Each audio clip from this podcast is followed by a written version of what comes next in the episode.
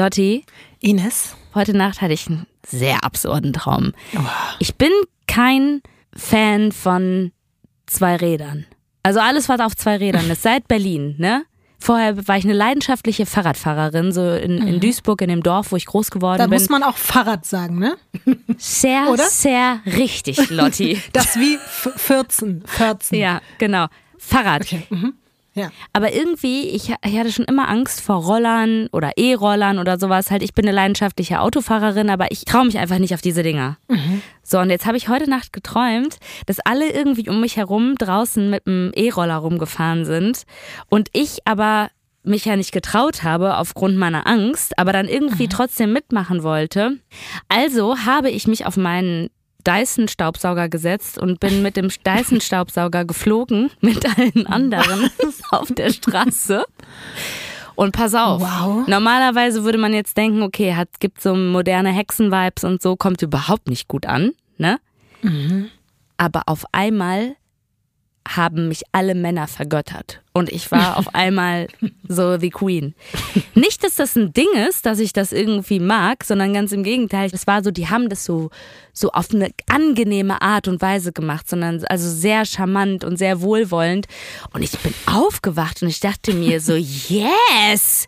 Richtig mit so einem verschwitzten Haar, ungeputzten Zähnen. Ich bin durch meine Wohnung gelaufen, ich habe meinen Dyson angeguckt und ich war so, ja, wir beide, wir haben es richtig drauf.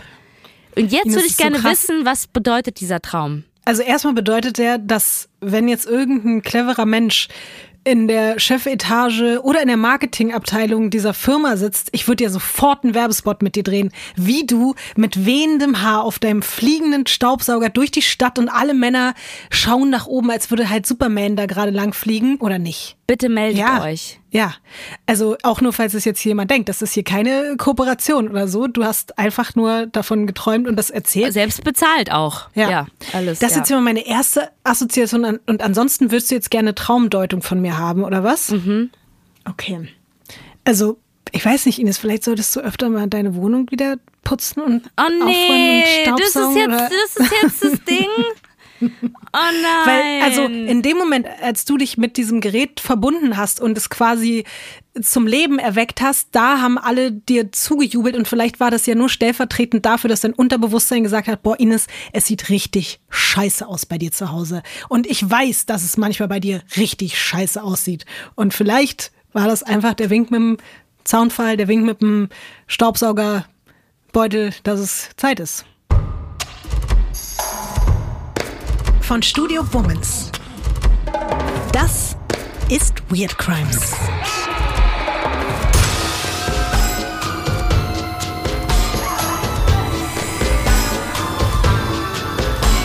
Der True Crime Podcast über die absurdesten, bizarrsten und unglaublichsten Kriminalfälle. Mit mir, vis-à-vis. Und ich bin Ines Agnoli.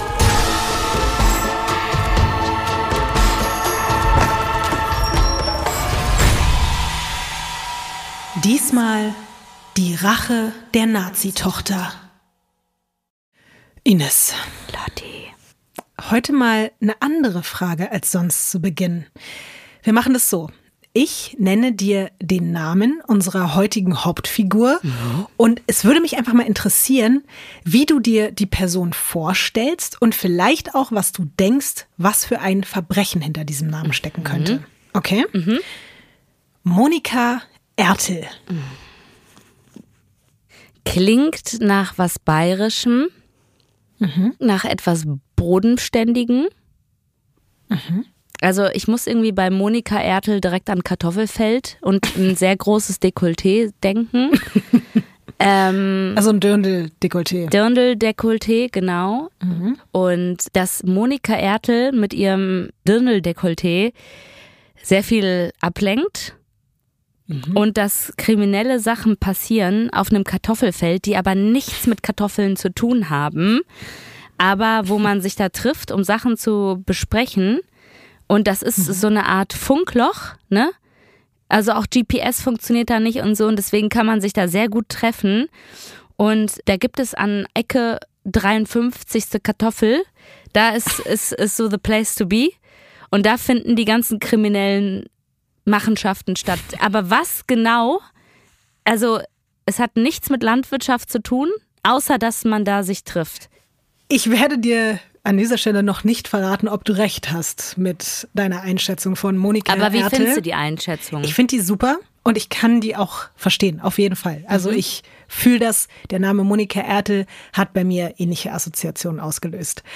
Was da eben tatsächlich dahinter steckt, das erfährst du gleich. Vorher muss ich dir aber noch ganz kurz erzählen, dass es voll krass war, dass ich noch zu Leon, meinem Mann, meinte von ein paar Tagen, also bevor ich hier angefangen habe, die Folge vorzubereiten, dass ich nach zwei dann doch so ein bisschen eher Ficky-Ficky-Fällen einfach Bock hatte, mal wieder sowas richtig Weltbewegendes zu machen. Und es ist ja auch nicht leicht, jetzt mal eben einen weltbewegenden Fall hier irgendwie aus der Tasche zu zaubern.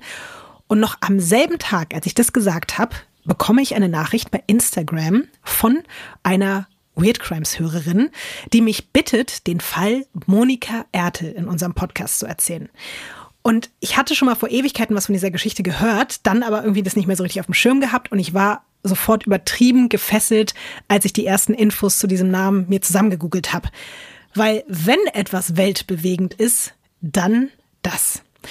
Es ist also heute wirklich eine Premiere. Hier die letzte Folge der Staffel. Zum allerersten Mal habe ich den Vorschlag einer Weird Crimes Hörerin ausgesucht. Deswegen an dieser Stelle liebe Grüße an Lilly Sophie. Ich muss auch noch dazu sagen, es wird immer mal wieder so ein bisschen politisch. Aber dadurch, dass die Geschichte an sich wirklich so unglaublich ist, lohnt es sich einfach sehr, sich darauf einzulassen. In unserem heutigen Fall geht's nämlich nicht nur um einen kaltblütigen Mord, sondern auch um ein Familiendrama mit der schwierigen Frage danach, wie man sich vom ungeliebten Schatten seiner Eltern befreien kann. oh nein. Es ist aber gleichzeitig noch eine abenteuerliche Auswanderergeschichte und als wenn das nicht schon genug wäre, spielen dann auch noch weltpolitische Persönlichkeiten und historisch relevante Ereignisse eine Rolle. Außerdem auch noch extreme Ideologien. Es geht aber auch um Liebe, um Moral und vor allem Vergeltung. All das Sechs Fälle in einen. ja, eigentlich genau so kann man es sagen. Es geht heute um die unfassbare Lebensgeschichte, aber vor allem um die Rache der Monika Ertel. Oh oh.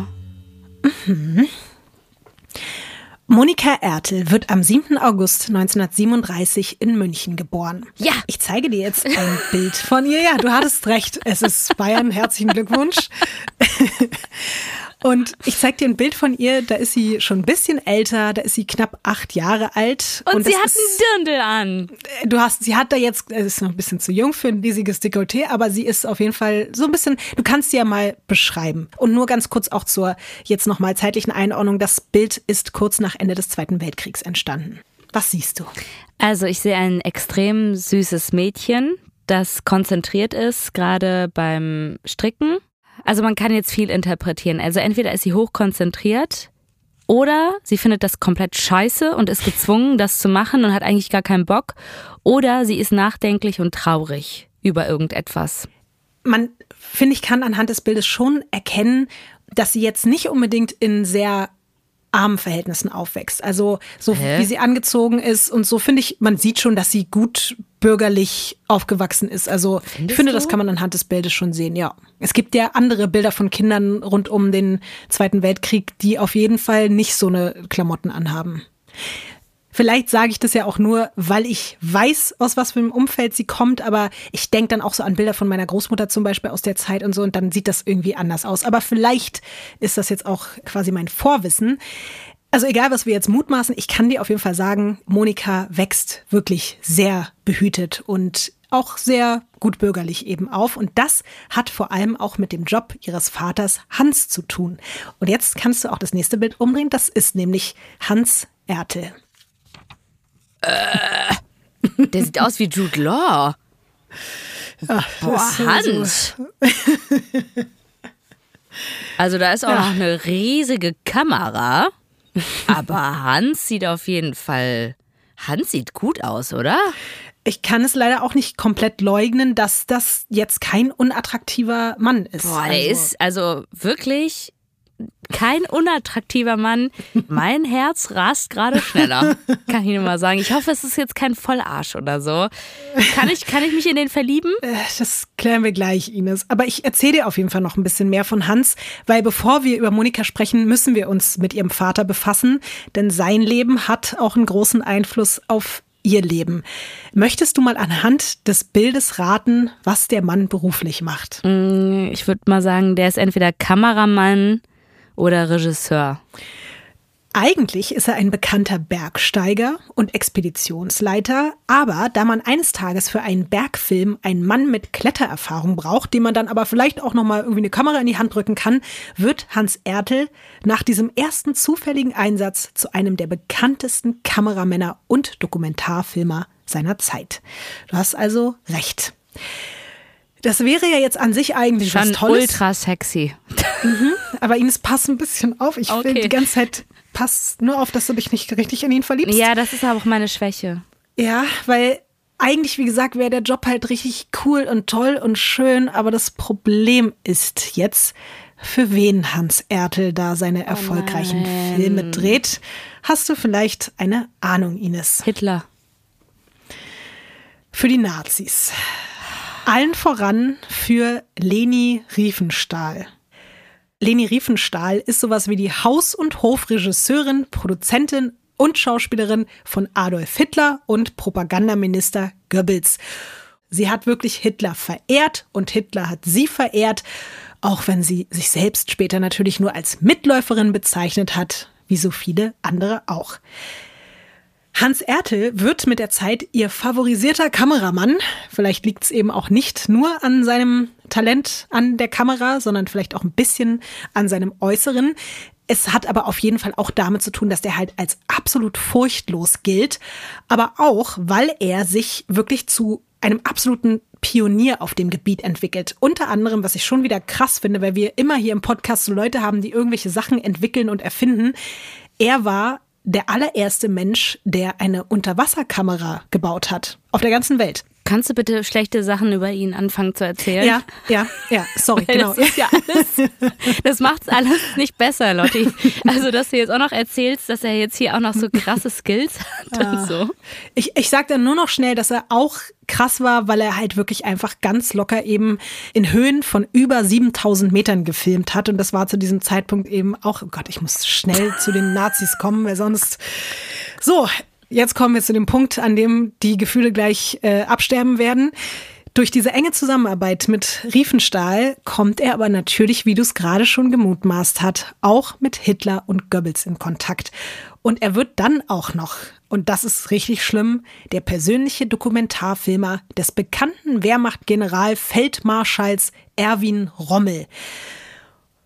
Hans Ertel steckt da wirklich so tief mit drin, dass er diesen berüchtigten Rommel sogar auf dem von Hitler persönlich angeordneten Afrika-Feldzug begleitet. Und er steckt so tief drin, dass er eine leidenschaftliche Affäre mit Leni Riefenstahl beginnt. Verstehst du? Tief drin stecken? Ah, Nee, okay, gut. und die Ja. Unterwasserkamera war auch am Start Ja, ja. wahrscheinlich, ne? Bei, bei den. Tiefen da. Ja. Natürlich. Außerdem dreht er ununterbrochen für die Wochenschau der Nationalsozialisten so durchhalte Propagandabeiträge und er trifft sich mit hochrangigen SS-Offizieren gerne mal zum feinen Dinner.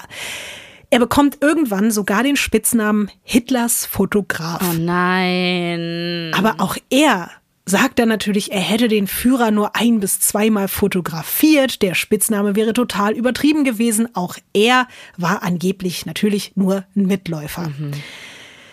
Jetzt nach dem Krieg, ich habe ja schon gesagt, wir befinden uns jetzt nach dem Zweiten Weltkrieg, ist Hitler aber tot.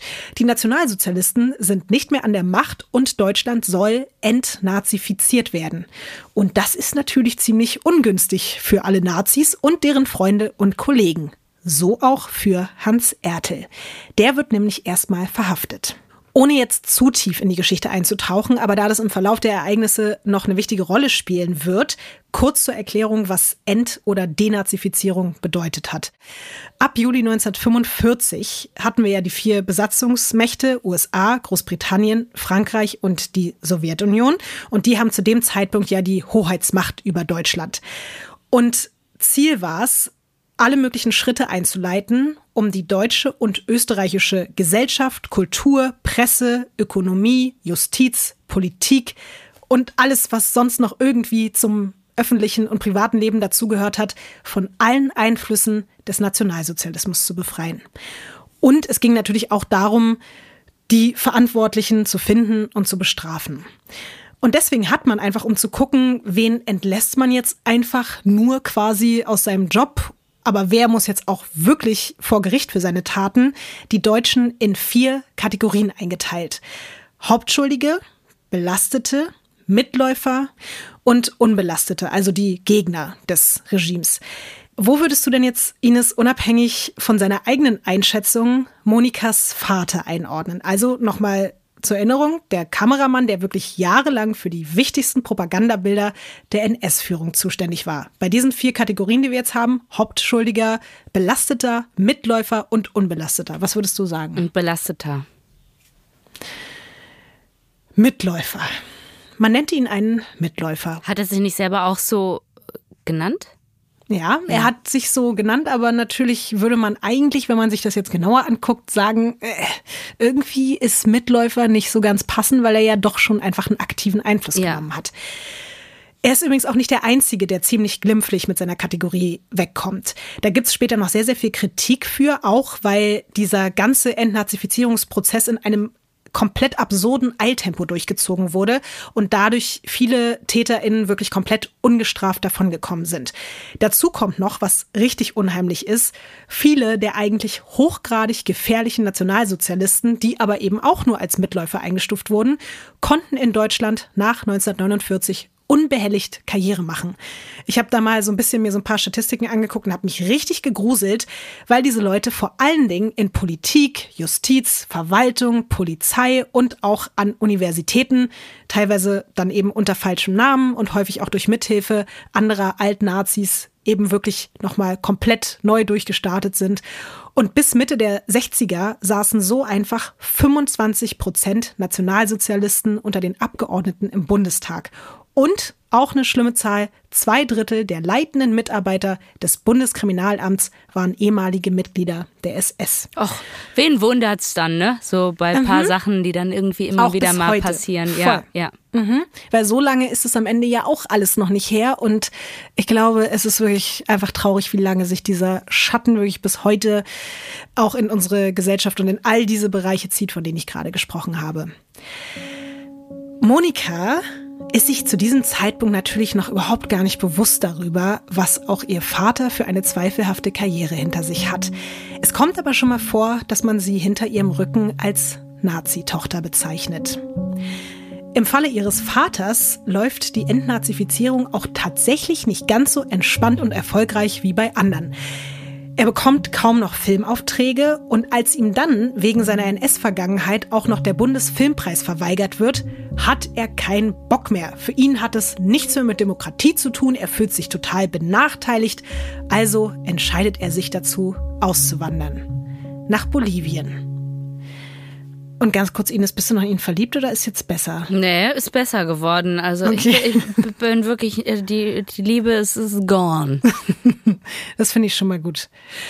Seine Ehefrau Aurelia und seine drei Töchter Monika, die wir schon kennen, und deren Schwestern Heidi und Beatrice sind natürlich auch mit dabei. Warte mal ganz kurz, aber der mhm. Hans hatte doch eigentlich eine Affäre mit der Leni, oder? Mhm, genau. War er auch schon zusammen, als mit Leni ja. was ging?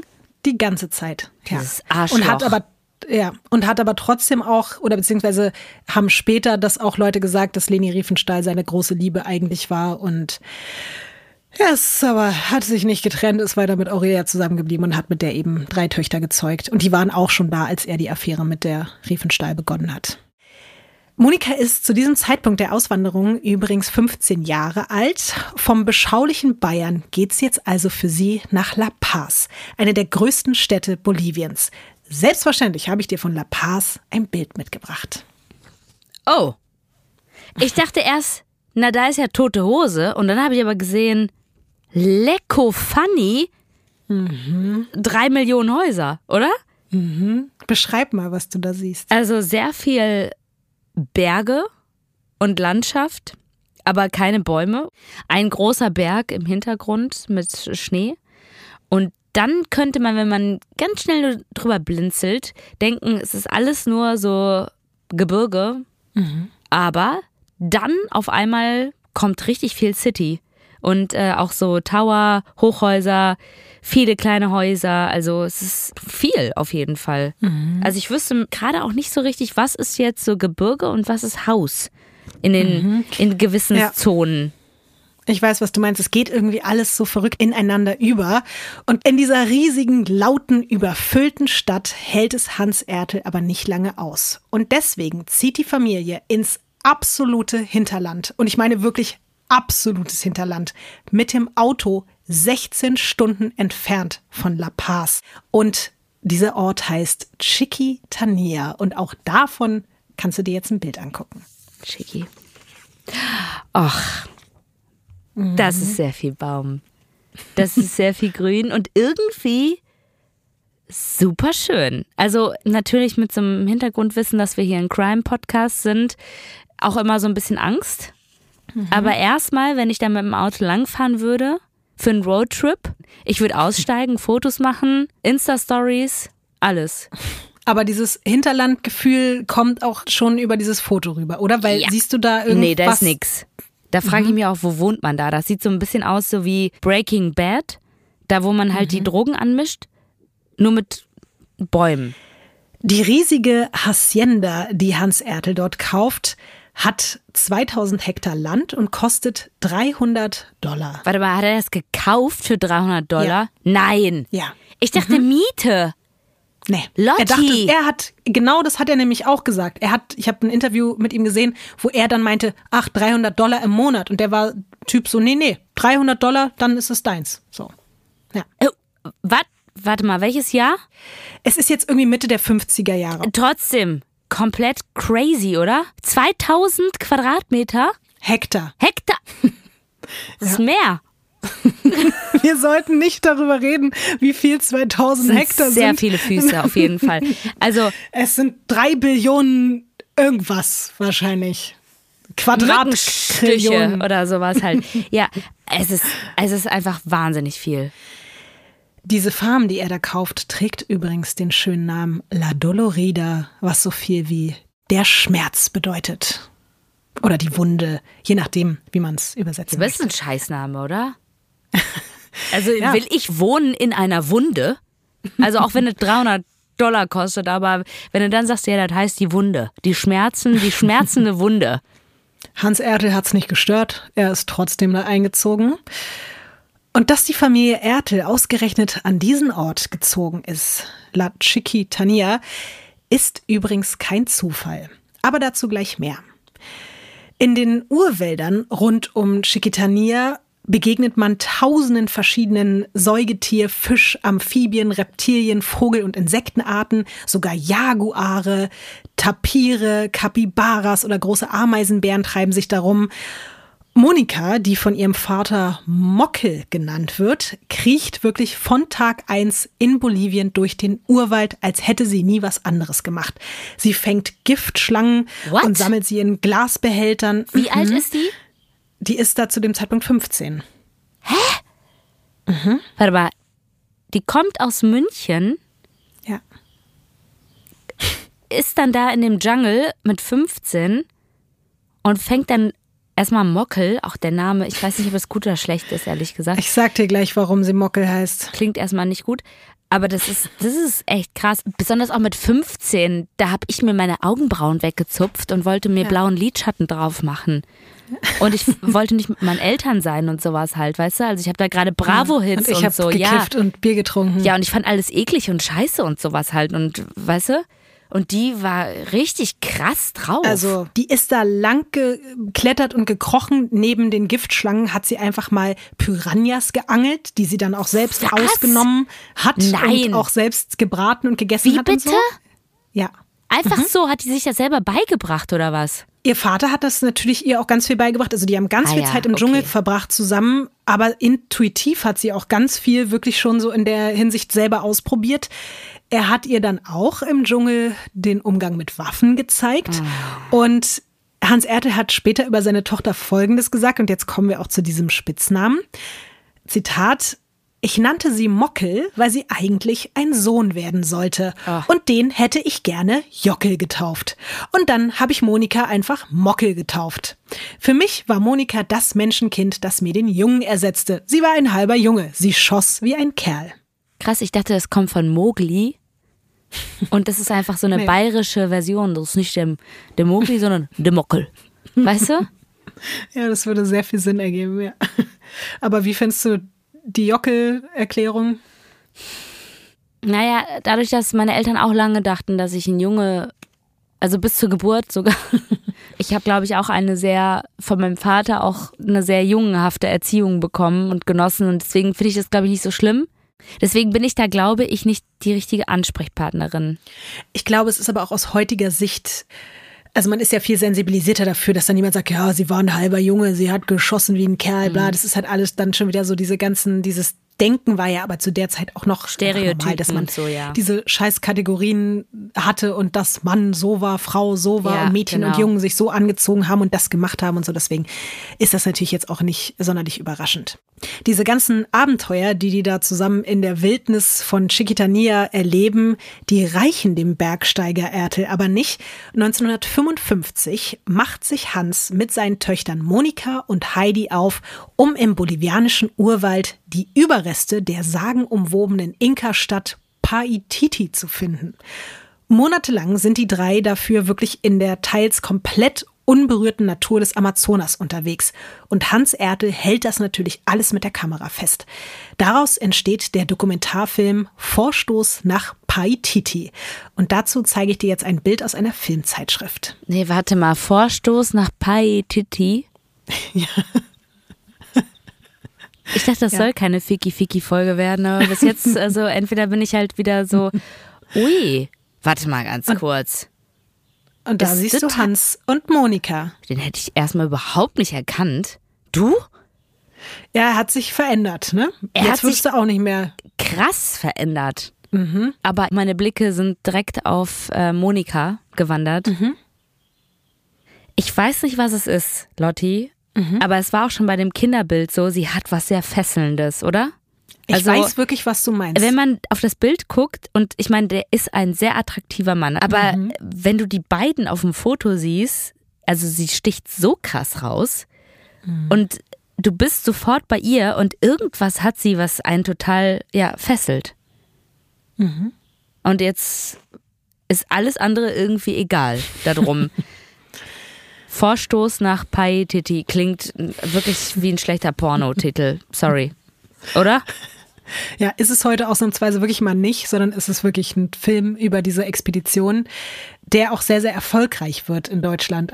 Es sind auch eigentlich recht hochwertige Filme, die da Hans Ertel zustande bringt und eben Monika jetzt auch total aktiv mit dabei ist, wie man auch sieht auf dem Foto. Sie ist jetzt halt wirklich auch Kameraassistentin von ihm. Sie ist übrigens 18 Jahre alt zu diesem Zeitpunkt, als das Foto da entstanden ist. Und sie hat so viel Spaß an der Kamera, aber auch im Urwald unterwegs zu sein mit ihrem Vater, dass sie ein paar Jahre später, 1958, mit ihrem Vater zu einer weiteren Expedition aufbricht, um mit ihm den Dokumentarfilm Hito Hito über den bis dahin unbekannten indigenen Stamm der Siriono dreht. Also von Nazi jetzt Multikulti. Ja, man muss aber dazu sagen, bei Hans Ertel glaube ich, das ist so dieses typische, immer noch Rassendenken ganz schlimm bei ihm verankert und auch, dass er eben, glaube ich, so weiße Menschen anders betrachtet als schwarze Menschen und auch die indigene Bevölkerung halt, er findet das halt so interessant und exotisch, um das zu filmen, aber nimmt die, glaube ich, als Menschen gar nicht ernst und deswegen vielleicht hat das Leben in Bolivien schon so ein bisschen was in ihm verändert, aber ich glaube, im Herzen ist er leider einfach ein Nazi geblieben. So, ja. Während dieser Zeit bei dem nächsten Film, von dem ich dir gerade erzählt habe, dieser Hito-Hito-Film, kurz davor ist Monikas Mutter gestorben an Krebs. Die Ui. Frau von Hans Ertel. Aurelia. Genau. Und die sind danach dann einfach wirklich monatelang in der Wildnis trotzdem unterwegs gewesen. Vielleicht auch, weil sie dann eben nichts mehr zu Hause gehalten hat. Also weder Hans noch Monika. Und die haben sich dann auch wieder in diesen Monaten im Dschungel einfach ernährt durch Jagen, durch Angeln, durch Pflanzen, die sie da gefunden haben. Also wirklich so komplett abenteuerlich. Kurze Frage, also der hat ja drei Kinder, ne? Mhm. Und ist Monika sein Lieblingskind?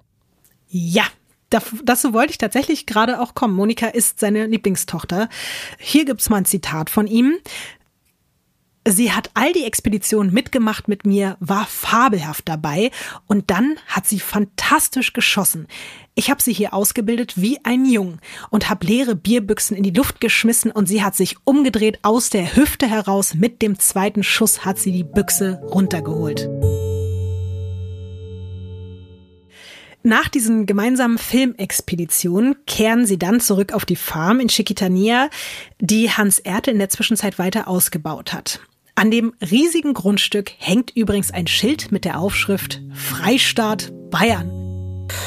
Und das freut nicht nur Hans Ertel, sondern auch die Nachbarn. Ich hatte ja schon angedeutet, dass der Ort nicht zufällig gewählt wurde. Dort hat sich nämlich ab Ende der 40er Jahre eine richtige kleine deutsche Kolonie gebildet. Nee. Oder sagen wir, wie es ist, eine kleine Nazi-Gemeinde. Hä? Ja. Also da im fucking Nowhere, ja? Ja. Es ist nämlich so. Nach dem Zweiten Weltkrieg haben die Nazis tatsächlich eine Geheimorganisation gegründet mit dem Namen Odessa. Und es ging darum, Kriegsverbrecher und Angehörige der SS nach dem Zweiten Weltkrieg aus Deutschland rauszuschleusen, teilweise wirklich auch mit Hilfe einfach des US-Geheimdiensts. Und so wurden einfach durch dieses Netzwerk hunderte Nazis nach Südamerika gebracht, hauptsächlich nach Argentinien, einige aber auch nach Bolivien, um dort dann mit neuem Namen unterzutauchen und ein straffreies neues Leben anzufangen. Und von diesem Netzwerk hat unter anderem auch Hans Ertel profitiert, aber auch sein guter Kumpel Klaus Altmann. Der wohnt um die Ecke der Ertels und der ist immer wieder auf der Farm zu Besuch. Monika und ihre Schwestern nennen ihn nur Onkel Klaus. Klaus ist im Gegensatz zu Hans Ertel kein Mitläufer. Klaus ist einer der schlimmsten NS-Verbrecher, die frei rumlaufen. Er ist wirklich offiziell in die Kategorie Hauptschuldiger eingeordnet worden. Klaus Altmann heißt eigentlich Klaus Barbie und ist besser bekannt unter dem Namen der Schlechter von Lyon. Und so einen Spitznamen kannst du dir vielleicht denken, bekommt man nicht einfach so. Der Typ war SS-Hauptsturmführer, unter anderem in Frankreich, und hat mit richtig viel Freude tausende Menschen gefoltert, getötet und deportieren lassen. Überlebende haben später über ihn ausgesagt, dass er wie ein wildes Tier gemordet hat. Und dieser Schlechter von Lyon sitzt da jetzt wirklich regelmäßig bei Kaffee und Kuchen mit Familie Ertel in Bolivien zusammen, während er in seiner Abwesenheit übrigens vor einem französischen Gericht mehrfach zum Tode verurteilt wird. Und da ist er frei. Ja, da ist er komplett frei und keiner weiß, weil er heißt Klaus Altmann und er lebt sein Leben. Es ist dann übrigens auch so, dass Hans Ertel, Monikas Vater, seinem Freund Klaus den allerersten Job in Bolivien verschafft und das ist auch so bitter und so fürchterlich, weil dieser Job ist in der Fabrik eines deutschen Juden.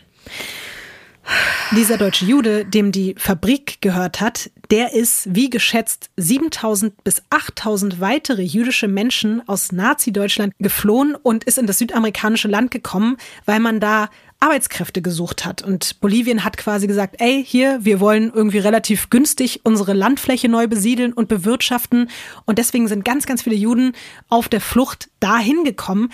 Aber Bolivien hat gleichzeitig später mit genauso offenen Armen flüchtige NS-Kriegsverbrecher empfangen.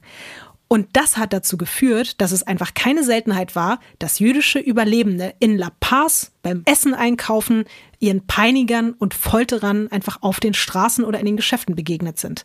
Also das war ein komplett fürchterliches Konstrukt, was man da gefahren ist und überhaupt nicht durchdacht. Und das hat eben wirklich zu ganz, ganz schlimmen Begegnungen geführt. Also ich weiß nicht, wie, wie es dir geht, aber ich habe natürlich ganz starke Gefühle und Emotionen, aber ich traue mich die gar nicht zu äußern, weil ich denke, wer bin ich? Aber natürlich möchte ich das jetzt nicht unkommentiert lassen, dass ich das einfach ja. unfassbar schlimm finde. Ja. Ein weiterer Nachbar, der sich da zu diesem äußerst fragwürdigen Kreis gesellt, ist der Deutsch-Bolivianer Hugo Banzer. Ein einflussreicher Offizier, der gerade dabei ist, eine Militärdiktatur in Bolivien mit sich als Diktator vorzubereiten. Hans Ertel macht diese beiden sehr gefährlichen Männer miteinander bekannt. Und es wäre ja an sich schon schlimm genug, wenn ein tausendfacher Mörder wie eben Klaus Barbie einer ist, einfach nur in Bolivien untergetaucht wäre. Aber durch diesen Kontakt jetzt zu diesem Hugo Banzer arbeitet Klaus Barbie, aka Klaus Altmann, jetzt auch noch für das bolivianische Innenministerium. Sein Job ist es, Agenten auszubilden, um linke Revolutionäre, Intellektuelle und Publizisten auszuschalten. What the fuck? Mhm. Ja. Und außerdem arbeitet er als Informant für den US-Geheimdienst. Was? Auch das noch. Ja. Hä? Aber ich dachte, Amerika ist doch eigentlich gegen die Deutschen und die Nazis gewesen. Und wieso arbeitet er denn jetzt auch noch für den Geheimdienst? Ja, da ist aber wiederum das Problem, dass zu der Zeit gerade ganz viel kommunistische Revolution in Südamerika am Brodeln war und das wiederum hat ja aber auch Amerika bedroht und die waren froh für alle oh. faschistoiden und sage ich mal dann doch eher diktatorischen Regime, die diese ganzen Leute ausgeschaltet haben, damit die in Ruhe äh, quasi ihr Ding machen können und nicht Gefahr laufen, dass da irgendwelche Revolutionen an den Start kommen, die wiederum ihre wirtschaftlichen und politischen Interessen irgendwie in Gefahr gebracht haben. Und da holt man man sich so einen Obernazi oder was? Ja, ist halt auch so nach dem Motto, der Feind meines Feindes ist mein Freund. Das ist ja dann auch noch das Schlimme, dass man dann so sagt, ja, als SS-Hauptsturmführer, da war der ja besonders zuverlässig und äh, hat hier. Weil die, der abgeschlachtet hat bis zum Geht nicht mehr, ja. oder was? Also, äh. Und hat halt die Agenten, die wiederum eben die Aufständischen aufspüren und ausschalten sollten, mit eben einer besonderen Härte ausgebildet haben. Ja, ein Psychopath ist der. Ja. Das glaube ich bei Klaus Barbie definitiv auch. Monika ist inzwischen Mitte 20 und die bekommt natürlich immer mehr mit, worüber sich die Männer da auf der Dolorida Farm austauschen und wofür sie auch politisch stehen. Auch weil Barbie, aka Altmann, gerne mal im Suff lauthals irgendwelche Nazi-Lieder mitgrölt. Ja, und es ist eben so, dass, dass Monika immer mehr bewusst wird, dass ihr Vater vielleicht nicht der Held ist, für den sie ihn gehalten hat und dass Onkel Klaus und die anderen Gäste da scheinbar noch düstere Vergangenheiten haben als er. Gleichzeitig wächst in ihr aber immer mehr das Gespür für die soziale Ungerechtigkeit in Bolivien. Sie macht sich immer mehr Gedanken über die geschundenen Bergarbeiter, über die verarmten Bauern und auch wirklich über die unterdrückte indigene Bevölkerung. Wow. Ja. Mit dem Vater und dem ja. Umfeld. Und vielleicht gerade wegen dieses Vaters. Diese Themen wachsen in ihr, werden immer größer, aber die sind dann doch noch nicht groß genug, um sie davon abhalten zu können, einen sehr reichen, einen sehr, sehr reichen deutsch-bolivianischen Ingenieur zu heiraten, der sie dann wirklich in die absolute Oberschicht des Landes integriert. Hier gibt es natürlich auch ein kleines Bild von der Hochzeit für dich. Also, keine Ahnung, was das ist, aber Monika ist. Jetzt also, bist du verliebt in Monika. Nee, ich, du also, warst erst verliebt in Hans und jetzt in Monika. Ja, also keine Ahnung, es ist ja auch äh, seine Tochter, aber wie sweet ist sie bitte, oder? Also auch auf dem Foto, wie sie da guckt. Boah, also es gibt ja so Frauen, die haben einfach, also ne, mhm. es, es ist ja sowas so wie so Schönheit oder so, das ist ja unterschiedlich definierbar. Und Leute finden mhm. das attraktiv oder das oder das, aber diese Frau hat einfach eine krasse Anziehung, oder? Mhm. Vielleicht ist das das, wenn die Leute von Aura reden. Ja. Das ist wahrscheinlich wirklich Aura einfach. Irgendwie hat sie was Magisches. Ist ein schönes Hochzeitsbild, aber er guckt so ein bisschen komisch, finde ich. Also sie guckt ihn so ganz süß an. Sie ist richtig, ich würde sagen, sogar auch verliebt und glücklich wirkt sie.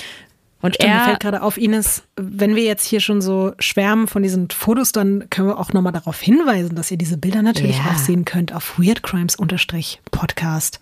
Und da könnt ihr euch vielleicht auch ein bisschen in Monika verlieben. Und auch gerne mal kommentieren, wie ihr das Ganze so empfindet. Mhm. Mhm. Monika zieht mit diesem Mann, den du da siehst, nach La Paz, also weg aus dem Hinterland Boliviens. Sie spielt Tennis und Golf. Sie ist auf alle möglichen Cocktailpartys eingeladen. Sie fühlt sich aber schnell wie im goldenen Käfig gefangen. Sie hat das Gefühl, einfach komplett fehl am Platz zu sein. Sowohl in der Stadt, aber auch in dieser Ehe und in den Kreisen, in denen sie sich durch ihren Mann bewegt. Zudem muss sie sich auch beruflich umorientieren. Sie war ja die letzten Jahre regelmäßig als Kameraassistentin für ihren Vater tätig, aber der hat im Affekt eine drastische Entscheidung getroffen. Nachdem er nämlich monatelang an einem neuen Filmprojekt gearbeitet hat, ist er mit den erstellten Filmaufnahmen in einem Traktor unterwegs gewesen, als eine Brücke teilweise einstürzt, über die er gerade fährt. Und Hans Ertel kann sich noch retten im letzten Moment, aber das Filmmaterial fällt in eine Schlucht und ist verloren und vernichtet. Mhm. Ertel ist daraufhin so sauer, auch weil das Material nicht versichert ist und die Produktion halt Geld von ihm fordert, dass er seine gesamte Filmausrüstung verkauft und seine Karriere als Kameramann und Filmemacher von heute auf morgen beendet. Und für ihn ist auch übrigens deswegen klar, dass er nie wieder nach Deutschland zurückkehren kann, weil dort sehr hohe finanzielle Ansprüche an ihn gestellt werden, wegen dieser Sache. Und er sagt, nö, schottet sich quasi ab und konzentriert sich jetzt einfach darauf, auf seiner Farm Rinder zu züchten. Hans bietet seiner Tochter übrigens auch an, auf der Hacienda mitzuarbeiten, statt eben als Kameraassistentin. Aber das ist nichts für Monika. Ohnehin befindet sie sich gerade in so einer Phase, in der sie sich wirklich langsam aber sicher immer mehr von ihrem Vater distanziert, je mehr sie über seine Vergangenheit erfährt und auch versteht, was da eigentlich alles passiert ist. Sie konzentriert sich jetzt stattdessen darauf, sich sozial zu engagieren, also noch mehr als sowieso schon. Sie reist für ein paar Monate nach Deutschland und informiert und vernetzt sich dort politisch, sammelt in München, Freiburg und Hamburg Spenden und kehrt damit nach Bolivien zurück. Sie baut unter anderem ein Heim für indigene Kinder auf, deren Eltern sich nicht um sie kümmern können. Zu dieser Zeit verschlechtert sich auch die soziale und politische Lage immer mehr in Bolivien. Offener Widerstand gegen den Staat wird sofort blutig niedergeschlagen.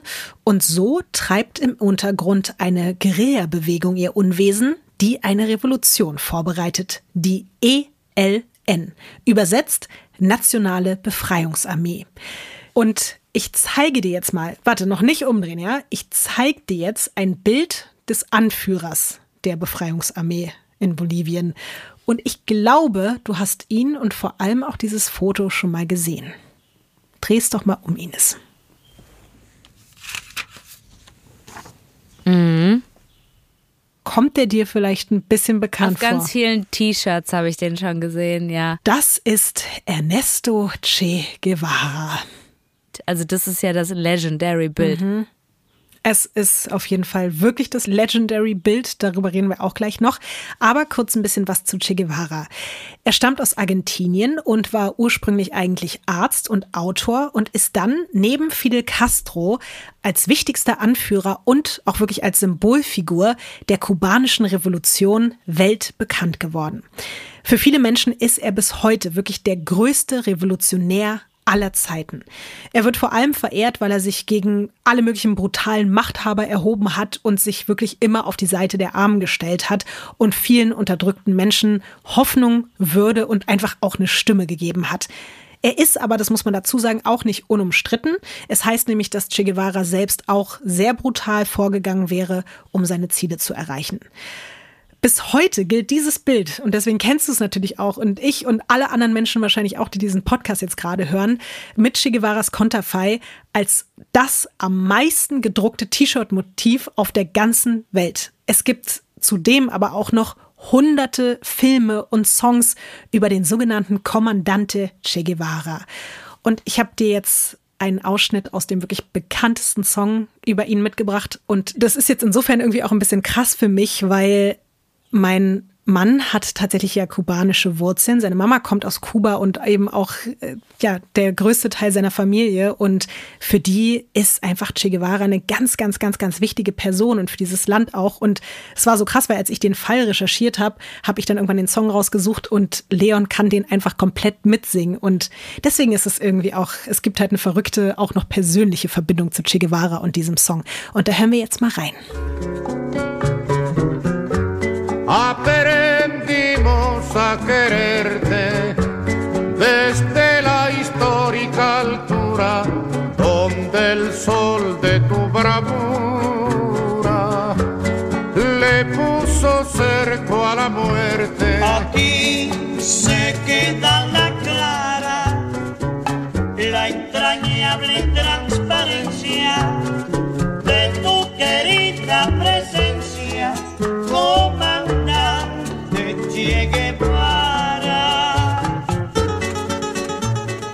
finde das schön. Ich glaube, das ist einer der mit der schönsten Songs, den wir auf unserer krass. Weird Crimes Playlist haben. Es geht in dem Song für die Menschen, die wie ich kein Spanisch leider sprechen, äh, vor allen Dingen um den Mut von Che Guevara und den hat er dann wirklich auch in Bolivien mehr als bewiesen. Der hat sich dort fast ein Jahr lang mit seinen Kämpfern und Kämpferinnen in den Bergen Boliviens versteckt, immer auf der Flucht vor dem Militär. Wir sind jetzt Mitte der 60er Jahre. Da ist Monika Ende 20 und sie lernt immer mehr politische Aktivistinnen und Aktivisten kennen. Sie liest viele kommunistische und marxistische Bücher, sie bewundert Revolutionäre und vor allem Che Guevara. Und sie setzt sich parallel dazu auch jetzt wirklich sehr intensiv mit dem Nationalsozialismus auseinander und sie begreift mehr und mehr, dass sie die Tochter eines Nazis ist. Und dann begreift sie auch, dass auf der Terrasse dieses Nazis, also ihres Vaters, keine harmlosen Onkels, sondern andere Nazis sitzen, deren Auftrag es einfach ist, Menschen wie ihre neuen politischen Freunde und ihren Helden Che Guevara zu töten. Tatsächlich ist es nämlich so, dass Che Guevara zu Boliviens Staatsfeind Nummer eins ausgerufen wird und auf ihn wird ein Kopfgeld von 4200 Dollar ausgesetzt, was zu diesem Zeitpunkt sehr, sehr viel Geld ist. Und sowohl Gerade wenn so eine 2000 Hektar Anwesen 300 Dollar, Dollar kostet. gekostet Mhm, hat oder so. stimmt, Ja. ja.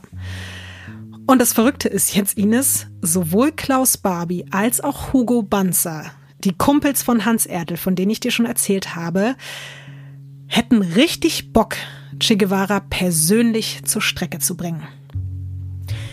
Daraus wird zwar nichts, aber sie haben trotzdem Grund zur Freude. Im Oktober 1967 wird Che Guevara gefasst und ohne Gerichtsverfahren hingerichtet. Da ist er 39 Jahre alt. Der Befehl, ihn zu töten, kommt vom Geheimdienstchef. Diese Hinrichtung von der bolivianischen Regierung in Auftrag gegeben ist natürlich schon menschenunwürdig genug, aber der eben erwähnte Geheimdienstchef heißt Roberto Quintanilla und der setzt noch einen drauf. Er posiert nämlich auf mehreren Fotos mit der Leiche und lässt ihm am Ende noch als Trophäe beide Hände abhacken. Und auch damit lässt er sich ablichten. Boah, ist das ekelhaft. Ganz schlimm. Und du kannst es dir vielleicht vorstellen, die Nachrichten darüber und auch die Fotos verbreiten sich und Quintanilla, also dieser Geheimdienstchef, wird bei der Anhängerschaft von Che Guevara zum absoluten Todfeind. Es gibt ein Zitat von Fidel Castro, eben seinem Freund, der hat öffentlich geschworen, Zitat, jeden zu vernichten, der die Exekution seines Blutsbruders Che zu verantworten hat. Ähnliches gilt natürlich für die Mitglieder der ELN, der Befreiungsbewegung, die Che Guevara gegründet hat. Und diese Bewegung übernimmt jetzt der Guerillakämpfer Inti Peredo. Und den lernt Monika Ertel kurz nach Che Guevaras Tod kennen. Sie hat ja jetzt, wie gesagt, immer mehr Kontakte in diese ganze linke Untergrundszene. Sie gewährt ihm und seinem Bruder Unterschlupf, weil die werden natürlich auch vom Militär gesucht und die müssen sich verstecken. Und deswegen dürfen sie erstmal bei Monika wohnen. Und die hat jetzt selber auch eine Wohnung in der Nähe von La Paz und sie übernimmt dann auch relativ schnell organisatorische Aufgaben für die ELN. Monika steckt jetzt mit einem Bein in einer Guerilla-Untergrundorganisation, aber mit dem anderen Bein immer noch in der bolivianischen Upper Class. Und dann wäre da ja auch noch ihr Vater mit seinen Nazi-Verbindungen und seinen Nachbarn, die wiederum Jagd auf kommunistische Aufständische machen. Monika muss sich jetzt entscheiden. Was glaubst du, Ines, wofür? Ja, sie entscheidet sich auf jeden Fall äh, für die Revolution. Safe. Du hast vollkommen recht. Sie lässt sich einfach mal scheiden. Oh. Sie kappt alle Verbindungen zur bolivianischen Oberschicht und sie schließt sich jetzt offiziell der Guerilla-Organisation ELN an. Zu ihrem Vater hält sie anfangs noch Kontakt. Ist das so schlau?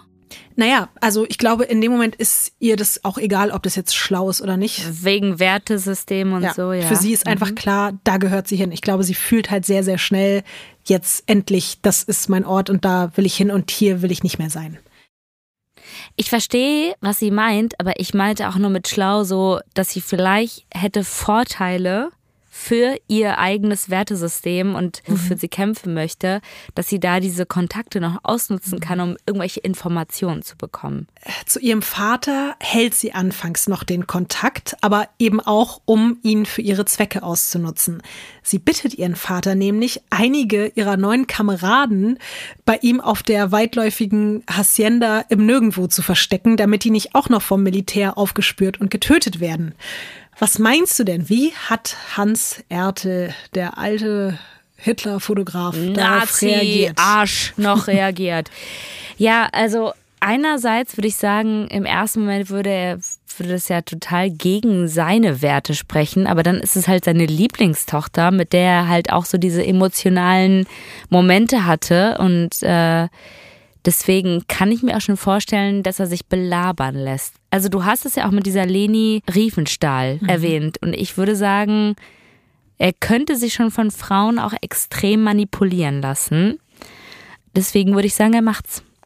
Wir hören uns jetzt mal einen Originalton von Hans Ertel dazu an. Sie versuchte mich eine ganze Woche lang für ihre revolutionären Ideen zu gewinnen. Es war interessant, aber ich konnte nicht akzeptieren. Ich konnte nicht gutheißen, dass sie plötzlich hier auftaucht mit einer Gruppe Guerilleros, die hier meine Farm, die ich mir mühsam aufgebaut hatte, als Trainingsquartier benutzten, um Schießübungen und weiß, was, was weiß ich alles zu machen. Sie war alleine hier. Sie wollte nur mich gewinnen dafür, dass sie diese Leute nachkommen lassen konnte und so weiter. Das lehnte ich strikt ab. Denn ich wusste ja nun, was die bolivianische Regierung äh, gegen die Guerilleros unternommen hatte und was sie weiterhin unternommen wollte. Und ich wollte mich nicht reinziehen lassen. Und außerdem waren meine Ideen eben ganz anders. Und da sagte ich, das ist doch alles ein Wahnsinn. Was wollt ihr im Urwald? Wollt ihr die, die, die Brüllaffen bekehren zum Maoismus oder zu sonst einem Ismus? Du kannst von mir alles haben, aber das kannst du nicht haben. Ich war ein ehemaliger deutscher Offizier, ich bin geachtet hier und so weiter. Ich kann unmöglich da irgendeine kommunistische Guerillera unterstützen. Du hast zwischenzeitlich schon gefühlt leicht angepisst reagiert auf ihn. Was hast du dir gedacht an deinen, also was dein ehemaliger, die große Liebe, Nee. der Jude Law, Genau. die ehemalige. So, erstmal dachte ich so, wow, der redet ja immer noch in diesem Nazi-Sing-Sang. Also dafür, dass er auch schon so lange irgendwo da in einem Dschungel lebt, dachte ich mir so, ja, okay. Jetzt weiß ich auf jeden Fall, was du meinst, dass sein Gedankengut und sein Wertesystem auf jeden Fall immer noch da irgendwo in Nazi-Deutschland auf jeden Fall hängen geblieben ist. Das ist ja so verurteilend und auch so einfach null reflektiert. Sorry, Digga. Ich find's ekelhaft, wirklich super ekelhaft, wie er argumentiert und formuliert. Das ist so peinlich, herablassend und ekelhaft, wie er das formuliert hat. Ich schäme mich wirklich jetzt gerade ganz doll, dass ich so für ihn geschwärmt habe. Aber du konntest das ja nicht ahnen, Ines. Ja, ich weiß, aber trotzdem schäme ich mich ganz, ganz doll. Es ist auch krass, er hat ja erzählt, dass sie da eben eine Woche bei ihm war und die ganze Zeit versucht hat, ihn zu überzeugen. Das Krasse ist, Ines, das ist das letzte Mal, dass Monika ihren Vater besucht. Danach kommt sie nie wieder zurück auf seine Farm. Und es ist auch das letzte Mal, dass die beiden sich überhaupt jemals sehen. Sie kehrt ihm nicht nur wegen dieser Absage den Rücken. Je mehr sie über seine Beteiligung im Dritten Reich erfährt, desto größer wird einfach auch ihr Verantwortungsgefühl, sich von ihm lossagen zu müssen, aber auch der Wunsch, als eine Art Wiedergutmachung irgendwas in der Welt bewegen zu müssen und für die Fehler ihres Vaters wenigstens im Ansatz zu bezahlen und halt für die aus ihrer Sicht richtige Seite zu kämpfen. Der ist jetzt aber auch komplett forever alone da auf dieser Farm, alleine? Ja. Er ist allein. Wirklich? Er hat noch mal kurzzeitig nach Aurelia noch mal eine neue Frau, aber das hält auch nicht so lange. Und die anderen beiden Töchter sind wieder zurück nach Deutschland gegangen. Monika ist weg. Also er ist allein mit seinen Rindern dort. Oder hängt er da mit seinen Ja Nazi-Freunden klar, die die, ganze Zeit? die ja, okay. also die ja. deutschen äh, Altmanns und die anderen, die kommen natürlich trotzdem noch zu Besuch. Ja, okay. Bei Monika steht jetzt, wie gesagt, Kampf an erster Stelle und um besonders gut zu kämpfen, braucht es natürlich auch einen Kampfnamen oder mehrere sogar. Monika Ertel wird in Guerillakreisen ab jetzt La Gringa, also die Ausländerin, Juana oder Imea genannt, was paradoxerweise sowas wie das indigene Mädchen bedeutet, was sie ja eigentlich nicht ist, aber was vielleicht einfach auch damit zu tun hat, dass sie sich eben so sehr für die indigene Bevölkerung engagiert hat. Auf die neuen Namen folgt dann auch noch ein neuer Mann. Kannst du es dir vielleicht denken, in wen sich Monika verliebt? Na, in irgendjemanden von ihrer Community, oder? Es ist schon ein besonderer Mann, weil es ist der Nachfolger ihres Idols Che Guevara. Es ist Inti Peredo, von dem ich dir schon erzählt habe. Ah, okay. Und der ist ja eben auch der Anführer der ELN. Und auch von Inti bekommst du jetzt hier ein Bild.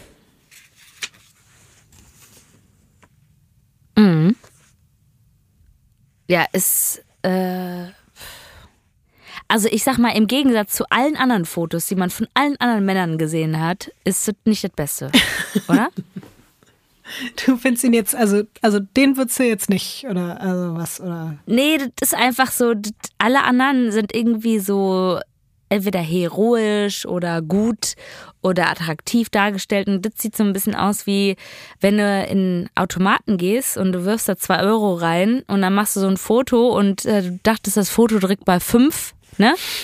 äh, macht das Foto, aber es hat schon bei zwei ausgelöst. Ah, blöd. Falscher Moment.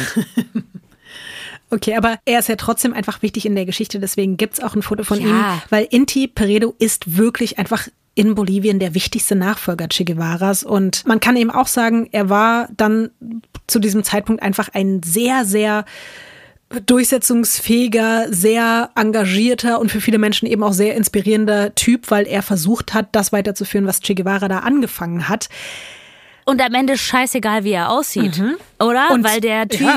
wenn jemand Personality hat, dann ja, wohl er. Und Monika war hin und weg von Inti Peredo. kann ich mir Die vorstellen. beiden haben auf jeden Fall eine sehr gute Zeit miteinander gehabt. Was?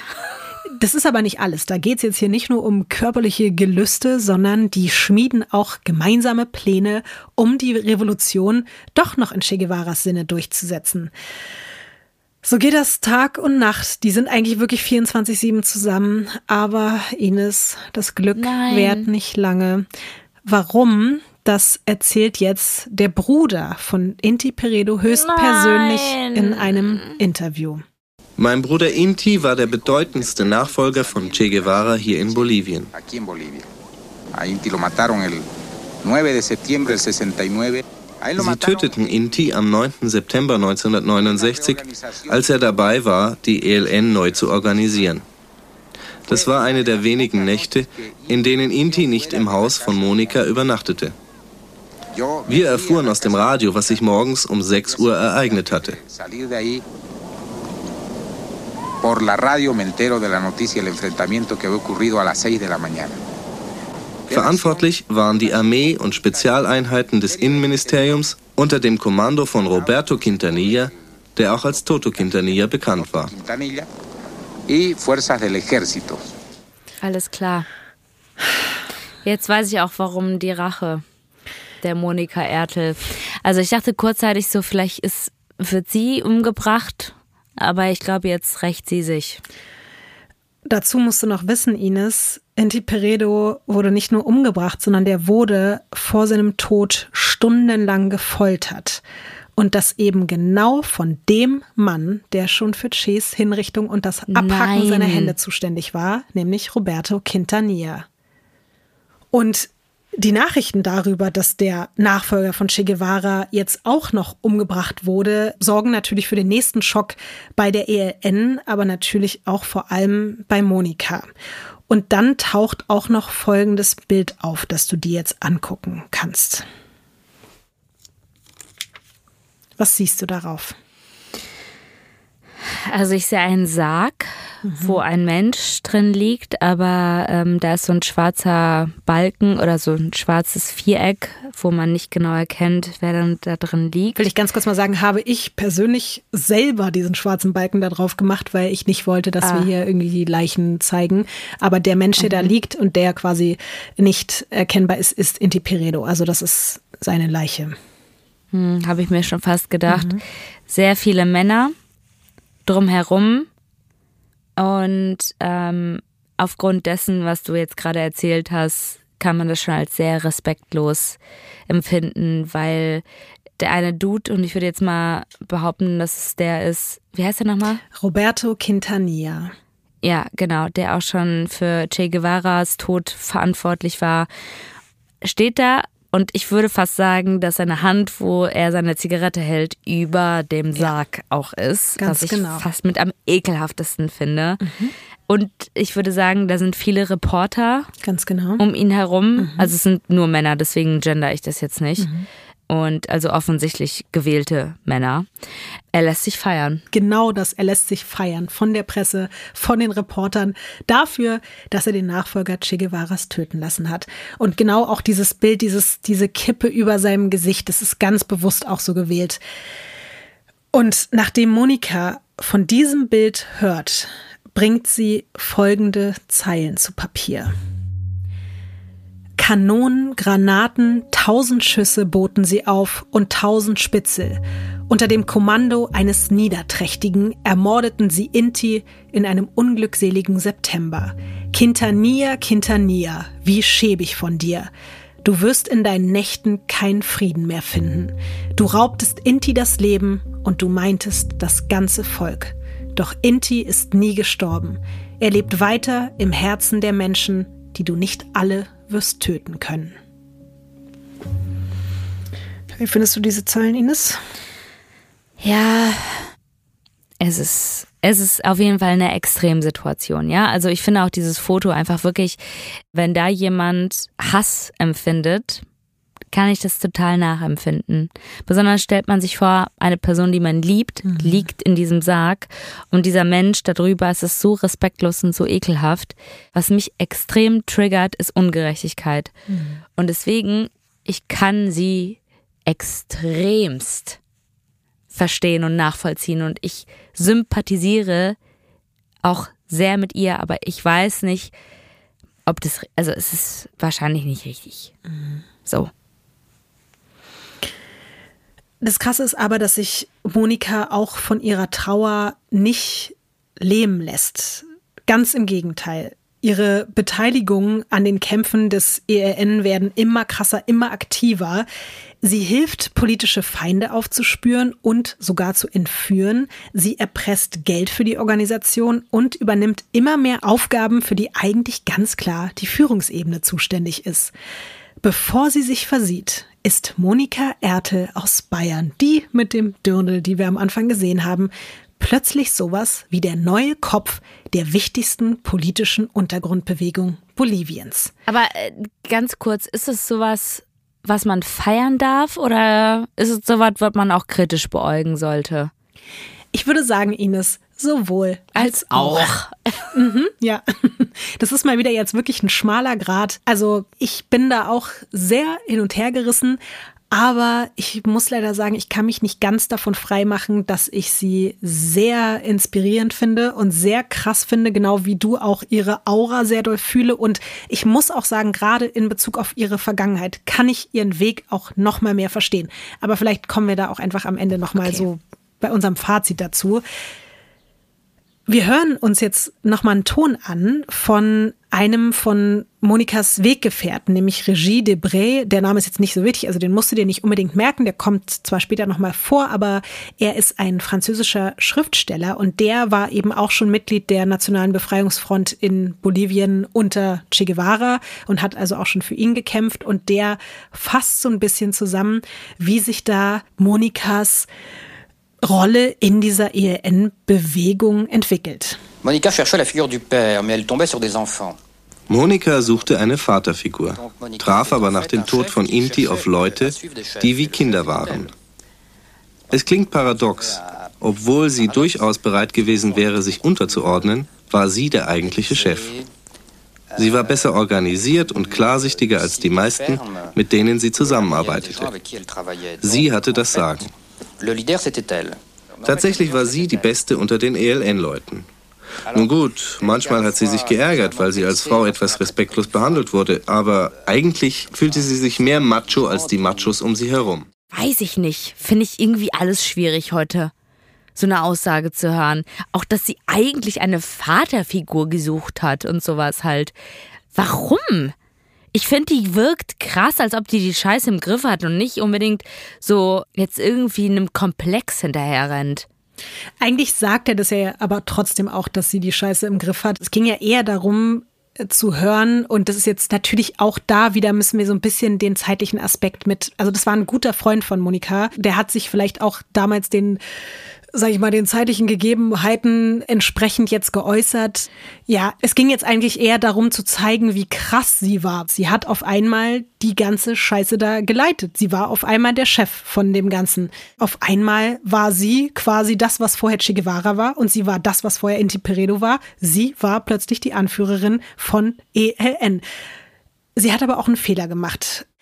1970 bei einem Banküberfall zur Geldbeschaffung für die ELN kann nämlich ihr Auto als Fluchtwagen identifiziert werden und deswegen wird sie ab jetzt offiziell polizeilich in Bolivien gesucht. Deswegen, aber auch weil der Schmerz über den Tod von Inti immer noch zu groß ist, verlässt sie Bolivien.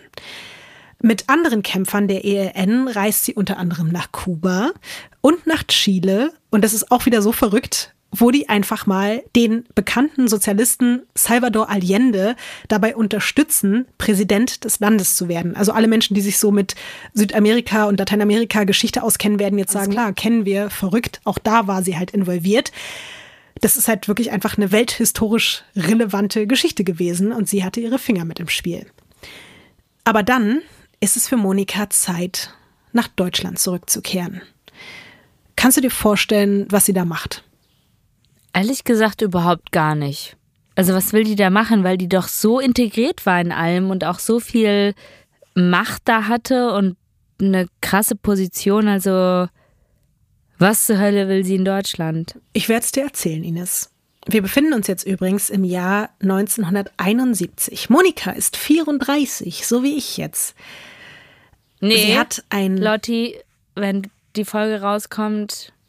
Warte mal, wann kommt die Folge raus? Scheiße, verdammt, es ist ein Tag nach meinem. Geburtstag. Verdammte Scheiße. Manometer. Ganz, ganz knapp. Gratuliert mir alle. Vis-à-vis äh, wie Unterstrich, nee, keine Ahnung. Weiß ich doch auch nicht. Krass, dann sind wir doch nicht mehr gleich alt. Das ist doch scheiße. Ey. Monika hat einen wichtigen Auftrag, den vielleicht wichtigsten ihres Lebens. Sie reist nach Hamburg und lässt sich dort einen Termin beim bolivianischen Konsulat geben. Aber natürlich nicht unter ihrem echten Namen, schließlich wird sie ja in Bolivien gesucht, sondern als Australierin, die nach Bolivien reisen will und Probleme mit ihrem Visum hat. Dann besorgt sie sich eine Perücke und folgenden Gegenstand, von dem ich dir ein Originalbild der Hamburger Polizei mitgebracht habe. Ei, das ist ein Revolver. Am 1. April 1971 betritt Monika Ertel das bolivianische Generalkonsulat in der Heilwigstraße 125 in Hamburg und wird von der Sekretärin des Konsuls begrüßt. Sie bittet die Frau, ihr einige Broschüren über Bolivien rauszusuchen. Dann betritt sie das Büro. Sie sieht dem Mann, der dort auf seinem Sitz thront, in die Augen und dann zieht sie die Waffe aus der Handtasche Nein. und schießt dreimal auf ihn. Von den Schüssen alarmiert, stürmt die Ehefrau des Konsuls noch in den Raum, versucht Monika zu überwältigen. Die verliert bei diesem Handgemenge mit der Frau ihre Perücke, die Handtasche und sogar die Waffe fällt ihr runter. Aber sie kann fliehen. Nur fünf Minuten später sind Polizei und Krankenwagen am Tatort, aber von der Täterin fehlt jede Spur. Was? Ich war überhaupt nicht darauf vorbereitet. Warum, Lotti? Ich sag's dir, Ines. Der bolivianische Konsul stirbt wenig später im Krankenhaus in Hamburg. Sein Name Roberto Quintanilla. Ines, lebst du noch? Ja. Erinnerst du dich an Roberto Quintanilla? Ist es der mit der Zigarette gewesen? Roberto Quintanilla ist der Mann, der Che Guevara töten und ihm die Hände Okay, abhacken ließ. okay, der Mann, okay, okay. der Inti Peredo gefoltert Okay. und dann umbringen lassen hat. Der Mann, der mit Ja, beiden okay. Leichen triumphierend für Fotos posiert Okay, hat. dann verstehe ich's. Du erinnerst dich ja wahrscheinlich auch an Monikas Zeilen. Quintanilla, Quintanilla, wie schäbig von dir, du wirst in deinen Nächten keinen Frieden mehr finden. Schon da hatte Monika unglaubliche Rachegelüste. Natürlich wegen ihres Vorbilds Che Guevara, aber vor allen Dingen wegen ihrer großen Liebe Inti. Aber die hatte jetzt einfach einen Termin bekommen da oder was? Das Ding ist, Monika war natürlich nicht die einzige auf der Welt, die Roberto Quintanilla tot sehen wollte. Und dass Quintanilla jetzt in Hamburg als Konsul eingesetzt war, hatte damit zu tun, dass der bolivianische Geheimdienst ihn schützen wollte. Die dachten sich nämlich so, okay, krass, der Hass im linken Untergrund auf ihn wird immer größer und größer. So viele Leute wollen ihn umbringen. Wir holen den da jetzt mal raus und schicken den am besten ans andere Ende der Welt, damit der nicht mehr in der Schusslinie der Revolutionäre in Bolivien ist. Was die aber nicht bedacht haben, ist, dass seine größte Feindin von allen aus Deutschland kommt und selbst schon einige Monate in Hamburg gewohnt hat und das auch gar nicht so weit weg vom Konsulat. Ah, okay. Erstmal haben die ja auch gar keine Ahnung, was ist hier überhaupt passiert. Die wissen ja gar nicht, wer war der Täter oder die Täterin, wer könnte hinter dem Attentat stecken. Aber dann finden die Beamten im Hausflur des Tatorts einen Zettel mit der Aufschrift Victoria o Muerte, ELN, was Sieg oder Tod bedeutet. Und dann noch die Abkürzung der Nationalen Befreiungsarmee, ELN. Und als man dann noch herausfindet, dass direkt über dem Konsulat eine Hamburger Kommune mit vielen Linksaktivistinnen und Aktivisten besteht, zu denen auch Monika Ertel Kontakte pflegt, und sie ist wahrscheinlich in dieser Kommune einfach verschwunden. Das war halt so dieses, diese krasse Erkenntnis später, weil alle haben sich gefragt, wo ist sie innerhalb von diesen fünf Minuten verschwunden?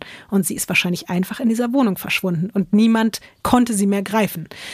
Und als man dann noch ein Phantombild durch die Aussagen der Ehefrau und auch der Sekretärin erstellen kann, ist nun ziemlich eindeutig, dass Monika Ertel für den Mord an Quintanilla verantwortlich ist. Und das spricht sich natürlich rum. Für die Anhängerschaft Che Guevaras wird Monika dadurch wirklich zur mutigsten, heldenhaftesten Frau der Welt. Immerhin hat sie einfach mal seinen Mörder ermordet. Und man nennt sie ab jetzt auch den Racheengel Che Guevaras. Ich zeige dir jetzt mal das Phantombild von ihr, von dem ich gerade gesprochen habe, zusammen mit einem echten Bild von ihr aus der Zeit. Das kannst du dir jetzt mal angucken. Es ist nicht so schlimm wie in anderen Fällen hier, wo äh, das Phantombild wirklich komplett was anderes war. Aber ich sag mal so, wenn ich jetzt das Phantombild sehen würde und ich würde die Person im Café sehen, würde ich jetzt nicht sagen, aha, ich rufe mal schnell an. Oder? Also auch wieder zu damaligen Zeiten hat man, als man das Phantombild erstellt hat und dann ein aktuelles Foto von Monika Ertel finden konnte und mit den ganzen Side-Facts dazu eher gesagt, okay, krass, das ist ja wohl also eins zu eins. Das war eher die damalige Reaktion. Geht ja auch darum, sich so ermittlungstechnisch ein Bild zu machen. Und da finde ich schon mit der Perücke und der Brille, wenn man das beides wegnimmt, dann kann man auf jeden Fall sagen, das ist eine Option, dass das Monika Ertel war. Ja, auf jeden das Fall. ist eine Option, aber wir, wir kennen ja auch ermittlungstechnisch die ganze Story mit der Frau ohne Gesicht. Deswegen sage ich mal so, Was auf jeden Fall verrückt ist, ihre Zielperson, Roberto Quintanilla, wäre eigentlich eine Woche später zurück nach Bolivien gekehrt. Aber nun wird nur noch seine Leiche in seine Heimat überführt. Auf der Beisetzung tauchen natürlich auch Klaus Barbie, der Schlechter von Lyon, auf, der inzwischen unter dem Decknamen Adler, jetzt halte ich fest, Ines, du wirst gleich sehr wütend werden, für den Bundesnachrichtendienst als Geheimagent tätig ist. Also nicht nur für den amerikanischen, sondern auch mittlerweile für den deutschen Geheimdienst. Und der schreibt zum Beispiel fleißig Berichte über Leute wie Monika Ertel. Und der Nachbar von Hans Ertel, von dem wir vorhin schon geredet haben, Hugo Banzer, der ist mittlerweile durch einen Militärputsch der offizielle Diktator Boliviens geworden. Genau dieser neue Diktator, mit dem Monika als Teenager noch an einem Tisch auf der Farm des Vaters Kuchen gegessen hat, der setzt jetzt ein Kopfgeld auf Monika aus. Ich habe dir ja vorhin gesagt, wie viel Kopfgeld der auf Che Guevara ausgesetzt hat, nämlich 4200 Dollar. Was schätzt du denn jetzt, wie hoch das Kopfgeld auf Monika Ertel ist? viel höher. Ähm, ich würde auf 50.000 bis 100.000 gehen. Es sind 20.000 Dollar, aber das ist auch schon wieder so viel. Es gab zu diesem Zeitpunkt niemanden, der in Bolivien jemals mit einem höheren Kopfgeld gesucht wurde. Und somit ist Monika Ertel die meistgesuchte Frau jemals zu diesem Zeitpunkt in Bolivien, aber wirklich auch in ganz Süd- und Lateinamerika. Was würdest du denn jetzt an ihrer Stelle machen? Also du bist dort in Bolivien eben die meistgesuchte Person. Was würdest du jetzt an ihrer Stelle tun? Das ist eine ganz einfache Frage, die du mir gerade stellst. Sie kehrt genau dahin zurück, wo sie gesucht wird. Sie schafft es unbemerkt, wieder nach Bolivien einzureisen. Denn ihr Rachefeldzug ist noch nicht vorbei. Könntest du dir vorstellen, wer als nächstes auf ihrer Liste steht? Na, hoffentlich Barbie. Es ist Klaus Barbie. Und jetzt kommen die nächsten spannenden Persönlichkeiten ins Spiel. Es sind Serge und Beate Glasfeld. Die sind bis heute als Nazi-Jäger bekannt. Sie haben es sich nämlich damals zur Aufgabe gemacht, ehemalige NSDAP und SS-Verbrecher aufzudecken und an die Gerichte auszuliefern. Beate Glasfeld ist auch deswegen bekannt geworden, weil sie dem damaligen Bundeskanzler Kurt Georg Kiesinger bei einem Parteitag in aller Öffentlichkeit eine Ohrfeige verpasst hat, weil sie dagegen protestieren wollte, dass er als ehemaliges NSDAP-Mitglied Kanzler geworden ist.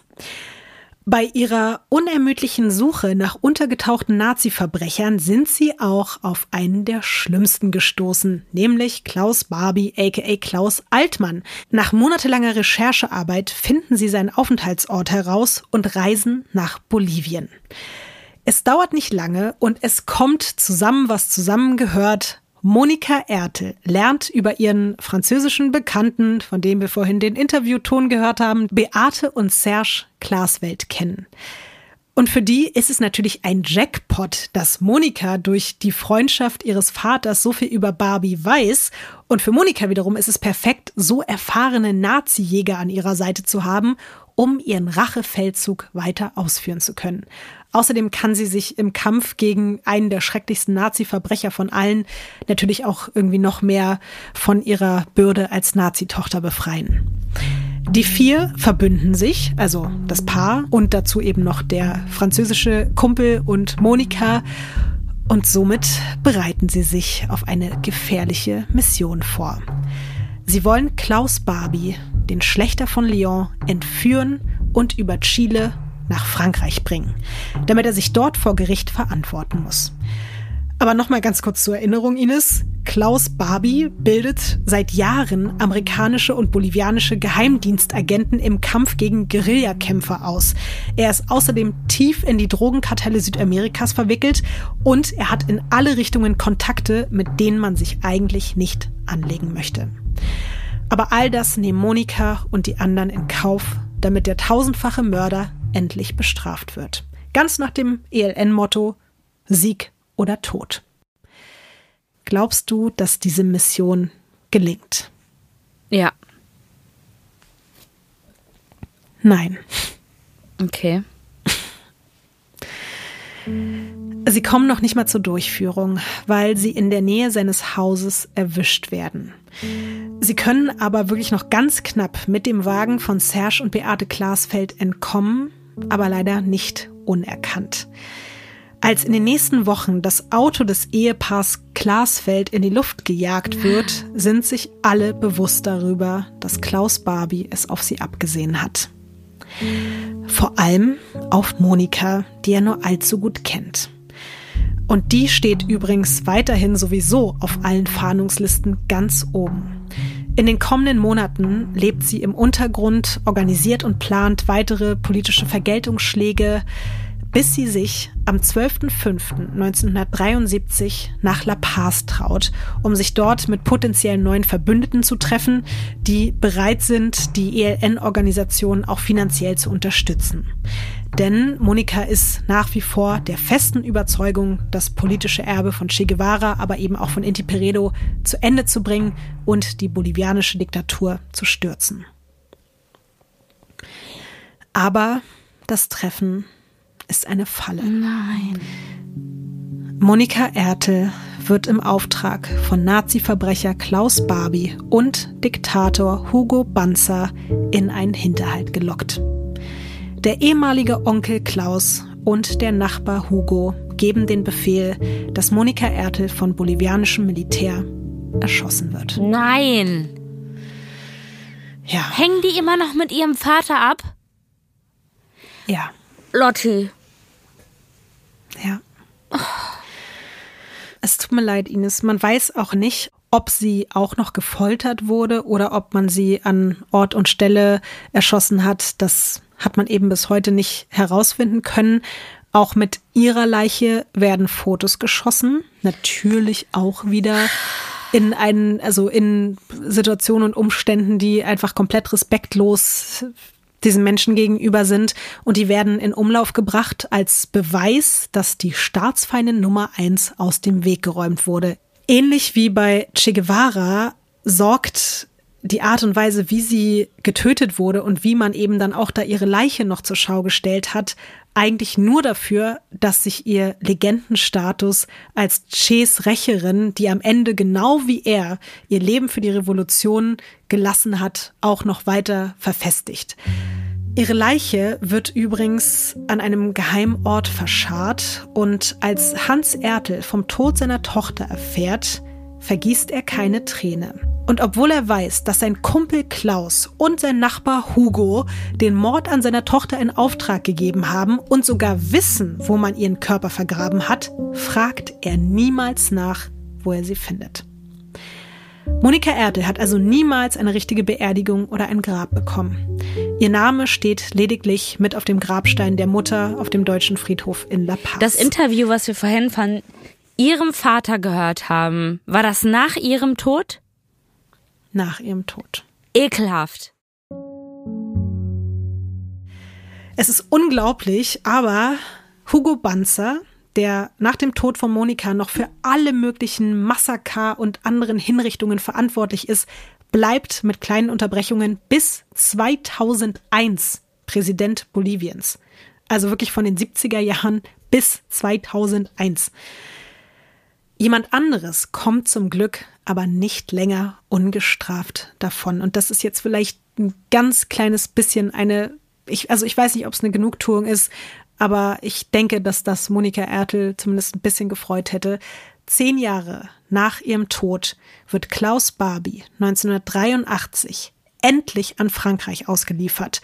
Wie später bekannt wird, was ich auch schon wieder super krass finde, musste Frankreich Bolivien dafür einfach sehr, sehr viele Waffen liefern, damit die gesagt haben, okay, hier, ihr kriegt den Typen. Er sitzt dann in Frankreich vier Jahre in U-Haft, bis alle Ermittlungen abgeschlossen sind und der Prozess beginnt. Und warum das so lange gedauert hat, vier Jahre, ist, weil es so viele unterschiedliche Fälle gab, die man ihm eben versucht hat nachzuweisen.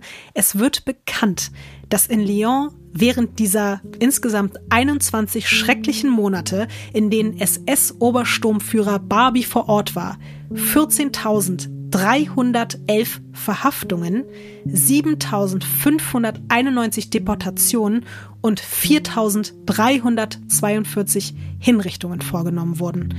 Viele davon durch Klaus Barbie höchst persönlich. 1987 wird Klaus Barbie wegen Verbrechen gegen die Menschlichkeit zu lebenslanger Haft verurteilt. Aber leider schon am 25. September 1991 stirbt er mit 77 Jahren im Gefängnis von Lyon an Blutkrebs. Hans Ertel hat seine Tochter noch um mehr als 30 Jahre überlebt. Er hat später, wie wir jetzt eben hören konnten in diesen Tonausschnitten, viele Interviews gegeben und dabei unter anderem auch gesagt, er hätte sich wegen Monikas unaufhaltsamer politischer Radikalisierung immer gewünscht, Zitat, eine barmherzige Kugel möchte diese Tragödie beenden. Boah. Und als ich das gehört habe, habe ich mir auch gedacht, Alter, also. Halt dein Maul, oder? Wirklich, ja, halt ja. dein Maul. Er hat zwar immer wieder auch in manchen Interviews dann sehr ergriffen und sehr glücklich über sie und die Zeit mit ihr geredet und dann auch wieder doch so ein bisschen emotional gewirkt. Aber alleine, wenn man sowas sagt, wie kann man sich wünschen, dass seine Tochter erschossen wird, weil sie sich politisch in eine andere Richtung entwickelt hat als er? Und also, pff, wow. Aber ja, äh, Hans Ertel stirbt im Oktober 2000 mit 92 Jahren alleine auf seiner Dolorida Farm, auf seiner Farm der Schmerzen und er wird auch dort begraben. Und zwei Jahre später ist dann auch Diktator Hugo Banzer tot.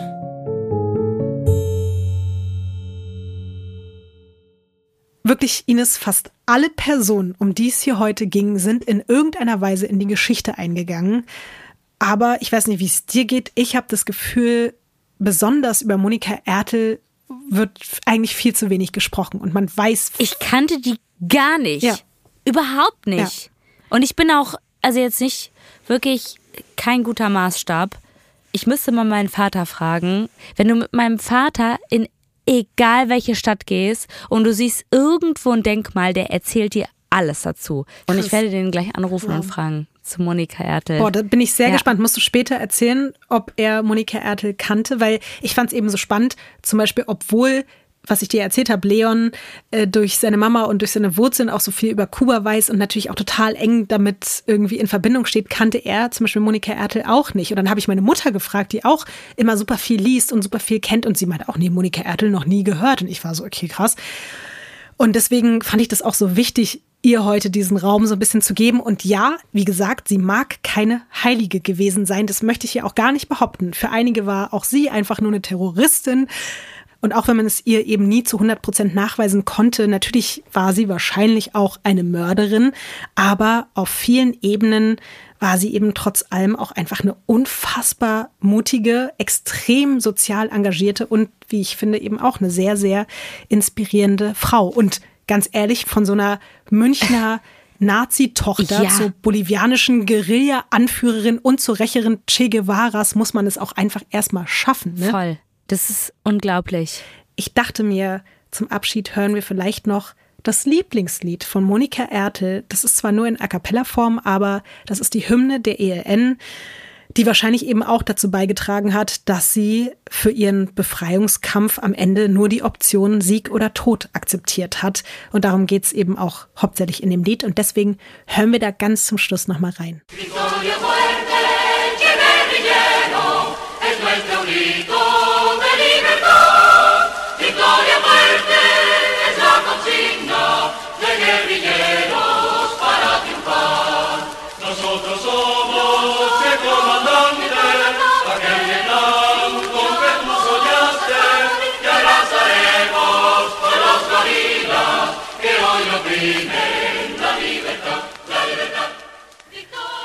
Ines, ich weiß nicht, wie es dir geht. Ich finde es einerseits natürlich irgendwie auch toll, dass man für die eigenen Überzeugungen so krass einsteht und dafür auch so kämpft. Denke ich auf der anderen Seite auch, dass man sich zum Glück ja heutzutage insofern kein Beispiel daran nehmen muss, dass man nicht mehr sterben muss, wenn man irgendwie auf Ungerechtigkeit hinweisen will und die Welt ein bisschen besser machen will. Und deswegen, glaube ich, leben wir auf jeden Fall in besseren Zeiten als Monika Ertel und dass wir irgendwie andere Wege und Möglichkeiten haben, als das, was sie irgendwie hatte, um sich so ein bisschen von ihrer Vergangenheit und der Vergangenheit ihres Vaters loszulösen und auch um die Welt halt eben einfach so ein bisschen zu verändern, was aber eigentlich, glaube ich, zu dem Zeitpunkt auch gar nicht zu verändern ging. Das war halt auch, glaube ich, einfach eine Sackgasse, in die sie sich begeben hat. Ich glaube auch, ich bin so froh, dass sich so vieles verändert hat, aber es gibt noch so viele Sachen, wo man einfach diese alte Strukturen merkt und wie du ja auch sagst, solange ist es alles nicht her und alle, die das jetzt gerade hören, es gibt wirklich viele Menschen, die sich den Arsch aufreißen und die sollte man bestärken. Diesen Leuten wird es extrem schwer gemacht, die Stimme zu erheben und dass sie es allein machen und dass sie den Mut haben und dass sie vielleicht nicht alles immer richtig machen, ist auch völlig legitim und man muss Fehlerkultur irgendwo auch zulassen, auf beiden Ebenen, aber respektiert das und unterstützt die Menschen, die sich wirklich für gute Dinge einsetzen, auch wenn sie nicht immer alles richtig machen. Egal wie umstritten und teilweise eben auch problematisch dann solche Figuren, genau wie du es gerade auch gesagt hast, dann sind, aber am Ende ist es dann doch gut und wichtig gewesen, dass es sie gegeben hat und wir sollten sie nicht vergessen. Und irgendwie finde ich das auch wieder toll, dass wir hier einen Podcast haben, der eben an sich eigentlich ein Crime-Podcast ist, aber wir können auch mal Themen besprechen, wo es jetzt nicht stumpf einfach nur um irgendwelche Serienmörder geht, die jeden Tag auf irgendwelche Leute eingestochen haben und irgendwelche Menschen bei sich im Garten verscharrt haben, sondern es geht auch um sowas. Und das finde ich total toll, dass wir dem hier auch Raum und Platz geben. Aber bevor wir uns verabschieden, möchte ich noch mal gerne was sagen, was mir sehr auf dem Herzen liegt. Ja, bitte, Ines, sag alles, was du willst. Sag's los. Äh, ich ich habe jetzt nichts vorbereitet, aber ich wollte es einfach nur mal irgendwie sagen, weil ich habe mich so gefreut ähm, von, ich habe das jetzt von mehreren Leuten gehört, dass denen aufgefallen ist durch den Podcast, also dass sie es gehört haben, dass es mir besser geht. Mhm. Und das hat mich einfach sehr berührt und ich musste ein paar Tränchen verdrücken und es ist definitiv auch so und ich habe dann noch mal so irgendwie so ein bisschen Revue passieren lassen.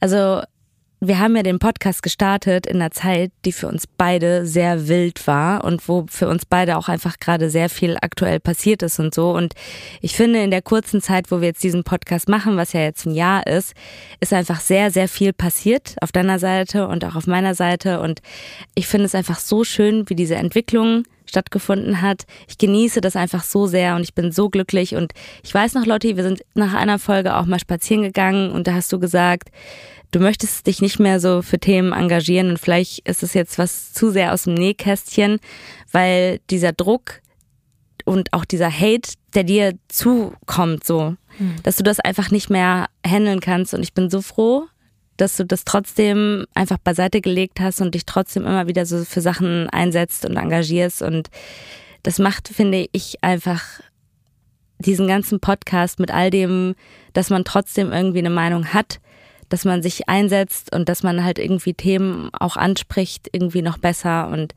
ich bin einfach wahnsinnig glücklich und ich bin so stolz auf das, was wir gemeinsam geschafft haben. Mit, miteinander und auch mit unserer, mit unserem Team.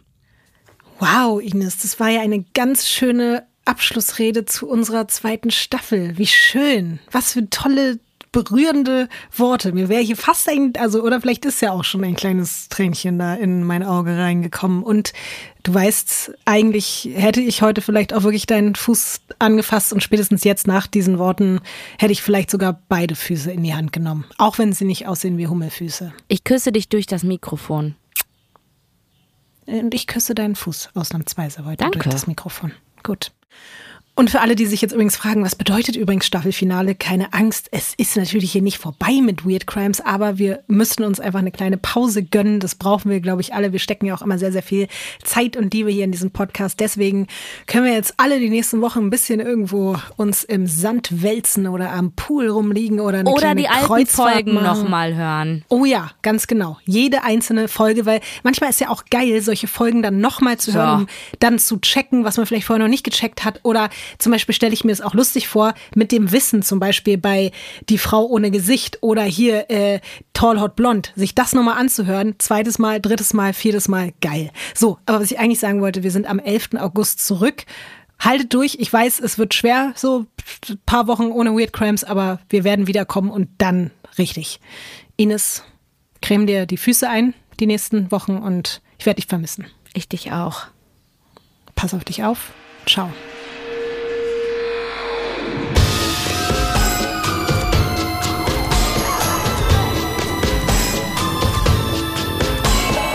Crimes ist ein Studio Womans Original nach einer Schnapsidee von Visavi und Ines Agnoli.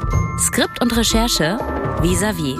Executive Producer Konstantin Seidenstücker. Produktion und Redaktion Sarah Omar. Assistant Producer Peace Solomon Obong.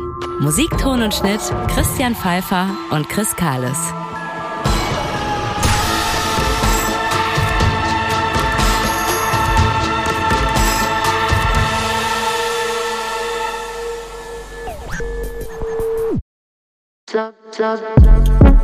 Buh, Stefanie Giesinger hier. Mit mir habt ihr nicht gerechnet, oder?